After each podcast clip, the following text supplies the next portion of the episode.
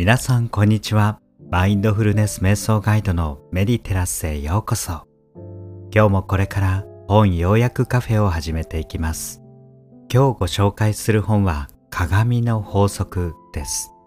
読んだ人の9割が涙した感動の話です。ぜひ最後までお付き合いください。ちなみに今日私はアールグレイティーを飲みながらお送りしております。お気に入りのカフェで本を読むような気分で聞いてくだされば幸いです。またこのチャンネルではクオリティオブライフやウェルビーイング向上のヒント、海外でも流行している誘導瞑想やアファメーションをいち早く配信しています。チャンネルフォローがまだの方はよろしければ今のうちにフォローをお願いします。さて今日ご紹介する鏡の法則著者は野口義則さんです。リクルートへの入社を経てメンタルマネジメントの講師として独立されています。今現在は YouTube も配信されていてとてもためになる内容です。この本鏡の法則なんと100万部突破ということで読まれた方もいらっしゃるかもしれません。本の帯にはあの稲森和夫さんが寄せ書きをされています。人生とは自分の心を映し出す鏡であるというこのメッセージは多くの人を勇気づけるだろうということで本書をズバリ表しています。本書を読んでの感想はとても感動したというところと短いストーリーではありますがとても我がことのように考えさせられたそのような内容になっています。これはぜひご一読をお勧めしたい本でもあります。それではこれから本書のエッセンスとプラスアルファの解説をしていきたいと思います。まずこの本は2つのパートに分かれています。まずもともと発刊されていた内容。これはもともとはブログの内容だそうですがある家族のストーリー、そしてそれに対する著者の解説というパートに分かれています。どういうストーリーかと言いますと、主人公は今年41歳になる主婦の秋山英子さんという方です。ちなみに英子さんっていうのは ABC の英子さんではなく、栄える子と書いたちゃんとした名前になっています。その秋山さんですけれども小学5年生になる息子のゆうたくんという子がいました。というかいます。はい。その子がですね学校でいじめられているということ。ここからストーリーが始まっています。ですがいじめられるといっても、まあ、暴力までは振るわれず友達から仲間外れにされたり何かあると悪者扱いされたりするということでゆうたくんとしてはいじめられているわけではないと、そのように言い張っている状況です。A 子さんにとって一番辛いのは、子供が心を開いてくれないこと、僕は平気だと言って言い張るばかりな状況。ここに情けなくて無力感に陥っていました。いじめられて帰ってきても、まあ、何があったのと聞いても何もないと言って教えてくれない。それを友達のお母さんから聞くわけですね。お母さんにとっても辛いと思います。そこである時、ご主人からコンサルタントを紹介されます。そのコンサルタント、矢口さんというんですけれども、いつも YouTube で見ている野口さんのような優しいオーラを持っているような方です。その矢口さんは経営コンサルタントをしている傍ら、心理学にも詳しくてそうした相談にも乗られている方とのことです。その人をご主人が紹介してくれたんですけれども、えー、奥さんの A 子さんはご主人にこう言います。私に問題があるっていうの？と。私が悩むのは当然よと。親なんだから。あなたは一日中トラックに乗ってりゃいいんだから気楽よねと。トラック運転手なんですね。実際にユータを育ててるのは私なんだからねと。あなたは一緒に悩んでもくれないと。そのように言い放って紹介してもらった名刺もまあどっかにまあ投げてしまったみたいな設定です。これほぼ実話らしいんですけれども非常にリアルですよね。そして A 子さん一週間経っていても立ってもいられずにこの野口さんや矢口さんに電話をされて相談をします。矢口さんは経営コンサルタントもしていて非常に忙しいんですが1時間だけ時間をとって電話の応対をしてくれました。そこでいきなりこのような質問をされます。それはいきなりぶしつけな質問で申し訳ないのですがもしかしたらあなたは誰か身近な人を責めていませんか？ということです。これを聞いて A 子さんはどういうことですかとまあ驚きますそこで矢口さんは本書のタイトルにもある鏡の法則を説明します。それは現実に起きる出来事は一つの結果であり、その原因は心の中にあるという考え方ですと。さらに私たちの人生の現実は私たちの心を映し出す鏡であると考えてくださいということです。これが鏡の法則で稲森和夫さんが多くの人を勇気づけるだろうと言っている言葉です子供がいじめられているという相談をした A 子さんですけれどもこれを言われてどういうことかというと、えー、矢口さんは自分の大切な子供が人から責められてそのことで悩んでいるということはこれが結果だとしたら鏡の法則からすると考えられる原因としてもしかしたらあなたが A 子さんが大切にする必要がある人を責めてしまっているのではないかと思ったとのことです。まあそこですかさずご主人に対してどうですかと聞くんですね。すると A 子さんは、まあ、主人には感謝していますと、えー、言われています。そのおかげで家族が食べていけるんですからと。ですがさらに矢口さんは畳みかけます。まあ、感謝していらっしゃるんですねと。では、ご主人を尊敬しておられますかと。この尊敬という言葉を聞いた時に、英子さんはギクッとします。なぜならどこかでご主人のことを軽蔑しているところがあったそうです。A 子さんから見てご主人はとても楽観的な性格で資料が浅い人に見えていたそうでまた教養のない人にも見えたそうです。さらに A 子さんは4年生の大学を卒業しているけれどもご主人は高卒だったと。そしてどこかで子供に、まあ、ご主人のようになってほしくないという思いがあったと、まあ、そこで矢口さんは聞きますけれども人間の価値というのは教養とか知識とか資料深さで決まると本当に思ってるんですか？と。A 子さんは決してそういうふうには思っていませんと。人それぞれの持ち味があると思いますと答えます。ここで A 子さんは自分の中に矛盾があることに気づきます。そこで矢口さんはさらに問いかけます。もっと根本的な原因があるかもしれませんねと。ところで自分のお父様に感謝していますかと。こう言われて A 子さんは、まあ感謝はしていますけれどもと答えますが、さらに矢口さんは、もしかしてお父様に対して許せないという思いを心のどこかに持っていませんかと問いかけます。そうしたら A 子さん、ズバリこの許せないという言葉に引っかかってきました。確かに自分は父を許していないと。親として育ててくれたことに感謝しているつもりではあったけれども、父のことは好きになれなかったと。そして父を許していませんと。そして許すことは無理ですと言います。矢口さん非常に優しく、え問いかけていきますので、そうなんですねといろいろあったんでしょうねと。そしてよろしければお父様に関してやってみていただきたいことがあるんですけれども、やってみますかと。この辺の聞き方も結構大事なんですよね。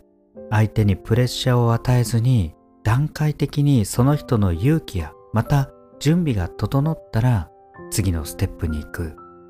これも自分の心を見つめる上でとても大事なことです。少しずつ進んでいきます。そのやってみていただきたいということは、お父様に対する許せないという気持ちを紙に書き殴ってくださいという課題でした。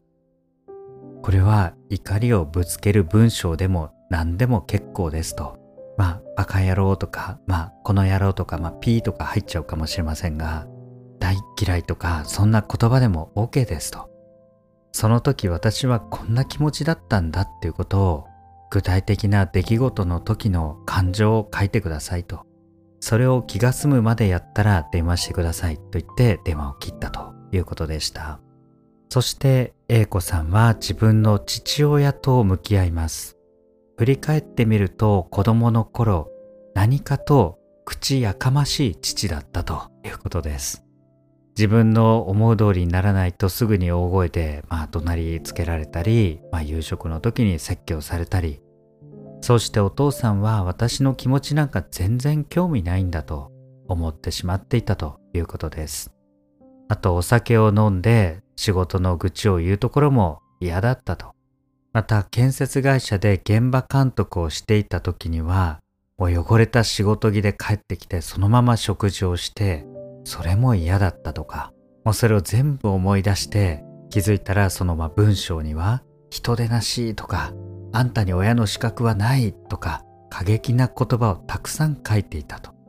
そして極めつけば、まあ、親に女の子の友達と遊ぶと嘘をついて男の子とデートしていてそれをたまたま目撃された父から後でこっぴどく怒られて親に嘘をつくなんかお前はろくな女にはならんと言われたことがものすごく傷ついてあんたこそろくな親じゃないっていうふうにまあ書き殴っていたということです。2時間にわたって十数枚のレポート用紙に父に対する感情を吐き出したということでした。この書き出すということ非常に大事です。感情は非常に複雑で、それを言語化することで整理されていきます。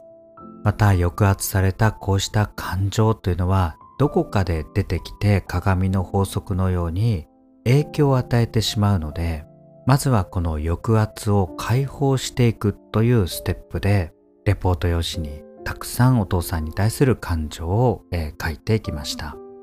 えそして再び A 子さんは矢口さんに電話をします。そしてだいぶ気持ちがすっきりしましたと。そして矢口さんはもし可能でしたらまあ無理をしなくてもいいですがお父様を許す次のステップに進んでみますかと、まあ、問いかけると、まあ、やってみたいですと。許せるものなら許して楽になりたいですと、英子さんは言います。そして矢口さんは、お父様を許すのは他でもない、あなた自身の自由のためにやるんですよと、声をかけます。そして次の課題は、また紙を用意して、上に父に感謝できることと書いて、それを書き留めていってくださいということでした。まあ、働いてくれたこととか公園に連れて行ってくれたこととか、まあ、いくつか出てきます。次に別の紙に父に謝りたいことというタイトルを書いてその内容を書いてくださいと言います。まあ、でも A 子さんは父に謝りたいという気持ちにはなりませんと言います。まあ、それでも矢口さんはそれで結構ですとその気持ちを書いてくださいと言います。この段階でさらに次の提案をしようと思っていますけれどもこれは普通の場合かなり抵抗を感じるので無理でしたら他の方法でもいいですとこれには非常に勇気が伴いますということで A 子さんは考えながらも実行しますその矢口さんの提案というのは今からお父様に電話をかけて感謝の言葉と謝る言葉を伝えるというものです。もし実感が湧かなかったら、まあ紙に書いた言葉を、えー、話すだけでも結構ですということでした。まあ最初は子供がいじめられているということを相談したにもかかわらず、ご主人との関係の話になり、ご主人に対しては根本的に尊敬できない部分があるということでそこから自分の、まあ、お父様の話になって直接感謝と謝る言葉を伝えてくださいということにつながっていきました。普通なかなかここまでは、まあ、素直に、まあ、実践することも難しいと思うんですよね。ところがこの A 子さんは勇気を出して次のステップに臨んできました。ま矢口さんの、ま小さなステップ相手の感情にも配慮した導きによって実行できたのかなと思います。繰り返しですがこれはもうほぼ実話ということでそのまま記載されています、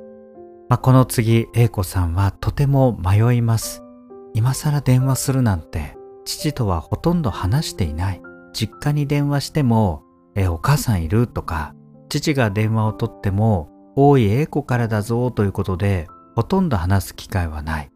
なのに今更感謝の言葉と謝る言葉を言うというのは非常にハードルが高いことでした。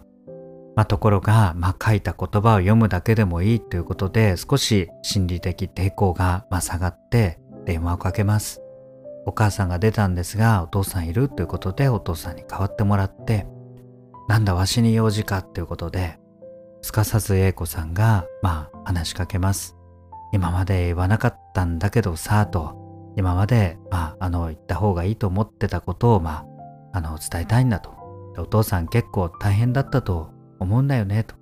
頑張って働いてくれてまあ育ててもらったし公園連れてってくれたじゃないと。なんかありがたいっていうかさ感謝みたいなことを言ったことないからさとか。まあそれでお父さんの気持ちも全然わからずに反発してたしそれも謝りたいなって思ったのと、まあ、そうした言葉を伝えたら返事が返ってこないなんとお父さんは泣き崩れておえつしていたということです。まあそれにお母さんがびっくりして何を言ったのよと逆にびっくりしたでしょうね。あと急にそんなことを言ってきてなんか変な病気なのかとかお父さんの方もまあもしかしたらびっくりしたかもしれません。ですが A 子さんはその泣き崩れているお父さんの姿を見て父はずっと寂しかったんだということに気づきます。私が父の愛をずっと拒否してきたから、仕事でどんなことがあっても耐えていた強い父が泣き崩れているのを見て、娘に愛が伝わらなかったことがそんなに辛いことだったんだと、英子さんは思いました。20年以上ずっと父を嫌ってきて許せなかった。自分だけが被害者だと思っていたことに気づきます。そうすると父に対する感謝の気持ちが湧いてきたそうです。そしてまた A 子さんは矢口さんに電話をします。すると矢口さんは必然の法則っていうのを紹介してくれました。これは人生で起きるいろんな問題も何か大切なことを気づかせるために起きるという法則のことです。鏡の法則というものがあれば必然の法則もある。人生は自分の心の中を映し出す鏡ということはこの必然の法則も少し変化系で自分に対して鏡のように何かを教えてくれるものがあるそのように考えることもできるかもしれませんそして矢口さんは言います息子さんとお父様全然関係ないように見えますが心の世界は全部つながっていますので水面下で何か変化があるかもしれませんと伝えます。そして話す中で、A 子さんが子供のゆうたくんに思っていた思い、親として何もしてやれないほど辛いことはありませんという悩み、その悩みを味わっていたのは、実は A 子さんのお父さんも同じ悩みを持っていたことに、その会話で気づきます。自分は今子供が心を開いてくれないことに傷ついている、悩んでいる。心配になっている。同じように娘である自分が親に対して心を開かなかった。その辛さは父がずっと抱えてきたものだったことに気づくんですね。